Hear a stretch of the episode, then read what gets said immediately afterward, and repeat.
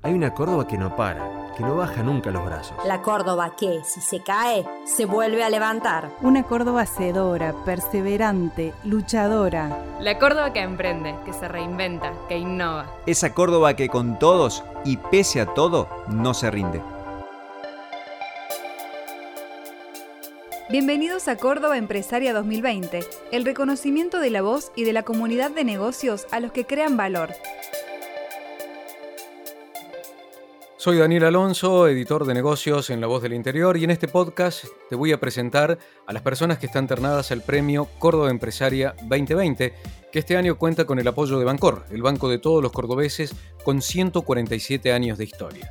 Hablando de historia, este podcast está compuesto por episodios que son como cápsulas de historias, de personas que queremos que conozcas, primero porque en muchos casos son modelos a seguir por los aportes de valor que realizan, pero también porque son una muestra de un universo mucho más grande, mucho más amplio, de miles de personas que este año se han esforzado para seguir de pie.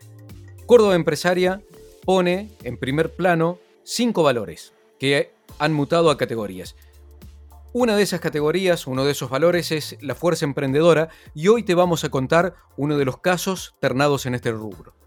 Hola, mi nombre es Lucas Recalde y formo parte de Tres Construcciones. Tres Construcciones es una empresa de desarrollo de tecnologías sociales y ambientales. A través de un sistema constructivo, desarrollamos un sistema socioproductivo que permite el, trabajar con el empleo vulnerable a través de la integración social, el ofrecer al mercado un producto para la solución del hábitat y la recuperación de plásticos post-consumo de difícil reciclaje. Por eso nos llamamos una tecnología limpia y que limpia y que ayuda a la integración social. No es común escuchar hablar de tecnologías sociales o tecnologías socioproductivas y que además tienen un impacto comunitario en especial en sectores que son vulnerables. Hay aquí algo, hay aquí algo interesante, ¿sí? Y que muchas veces se pierde de vista y que son las externalidades de una idea, de un proyecto, de una inversión, esas que están mucho más allá de la rentabilidad económica. 3C es una empresa de triple impacto porque primero es una empresa, ¿no? Y dentro de sus objetivos principales está la de generar valor y poder sostenerse económicamente. Segundo, a través de la utilización de plásticos post-consumo de difícil reciclaje y de la creación de valor en el mismo territorio, generamos el impacto ambiental porque es una tecnología limpia y que limpia. Limpia por su proceso donde no usamos agua ni energía eh, y que limpia porque utiliza plásticos que pueden estar contaminando y que no tienen reciclado. Y la tercera pata, el desarrollo social, es porque la mayoría de las problemáticas sociales que tenemos no tienen que ver con una cuestión económica, sino que tienen que ver con la tecnología social, la desintegración social. Es por eso que a través de la tecnología constructiva, construimos un sistema socioproductivo con todos los actores posibles de la sociedad, generando que otros capitales, no solo el económico, empiecen a fluir entre sí, generando integración social. Algo de lo que puedo dar fe, porque he sido testigo, es cómo la idea de Lucas, cómo su visión plasmada en 3C, ha ido colectando entusiasmo ha ido colectando apoyos en el ecosistema emprendedor de Córdoba a punto tal de sensibilizar y de lograr el acompañamiento de muchos actores.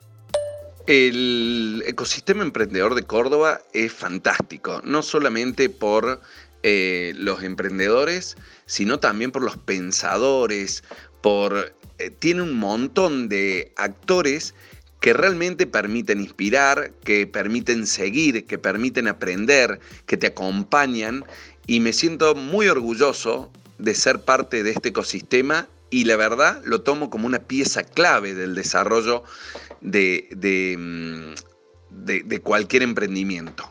Los ecosistemas son claves, si no individualmente no hay posibilidad de crecer y jugadores y actores como Luciano Nícora, como el Rafa Ibáñez, como pensadores como Lee Racinman, como Víctor Mokovsky, como tantos que uno no nombra, colegas y, que permanentemente nos estamos nutriendo, hacen, eh, a la situación posible. Cuando uno ve la evolución de proyectos como el de 3C, inevitablemente se pregunta cómo la sustentabilidad está permeando en los modelos de negocio. Aunque hay un paso previo, ¿sí? Y que no es solo la persuasión, la sensibilización, sino básicamente el grado de convencimiento que las personas que gestionan empresas tienen sobre su responsabilidad frente a la sustentabilidad.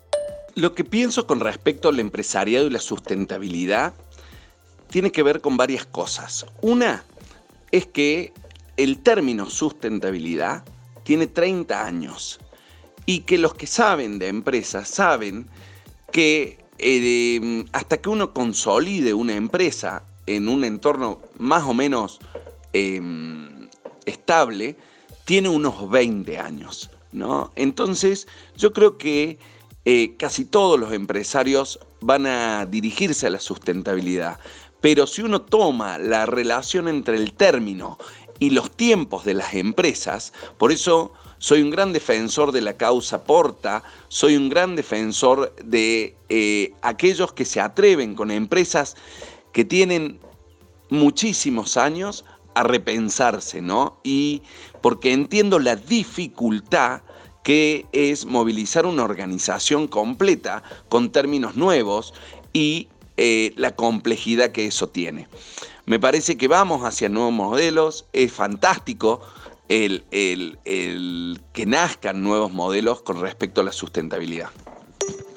Emprender es una acción, ¿sí? Está claro. Pero antes es un valor, un valor que este año ha sido tremendamente importante.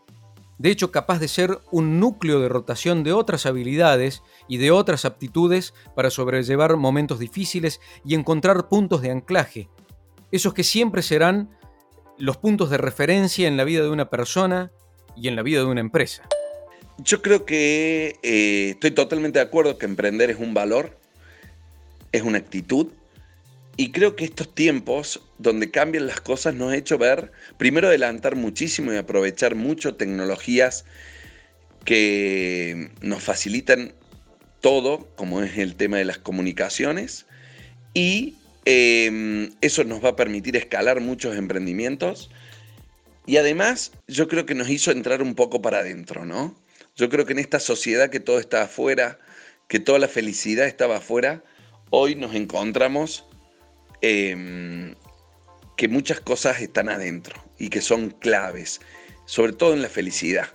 Así que para mí, particularmente hablo de mí, que tengo una empresa que también se vio muy afectada por la situación, creo que eh, ha dejado unas hermosas huellas de aprendizaje y de, mm, y de fortaleza, ¿no? Y de fortaleza como personas. A veces las empresas no sobreviven, pero sobreviven siempre las personas y quedan mucho más fuertes. Creo que estos tiempos donde las cosas cambian, espero que como nosotros nos haya hecho ver la belleza de este mundo, el entender la fragilidad que tenemos y que podemos ser una parte muy importante de la belleza del mundo que queremos ver. Antes de cerrar este capítulo, queremos agradecer a la comunidad Extendidos por acompañar el evento más importante de la comunidad empresaria de Córdoba. Y los invitamos a descargar el libro Diseño de Futuros en extendidos.com de manera abierta y gratuita. Gracias por escuchar este capítulo. Seguimos para conocer otras historias y más protagonistas de la Córdoba Empresaria. Puedes encontrar todos los episodios de Córdoba Empresaria 2020 en Spotify, en www.lavoz.com.ar o en cualquier app de podcast que utilices.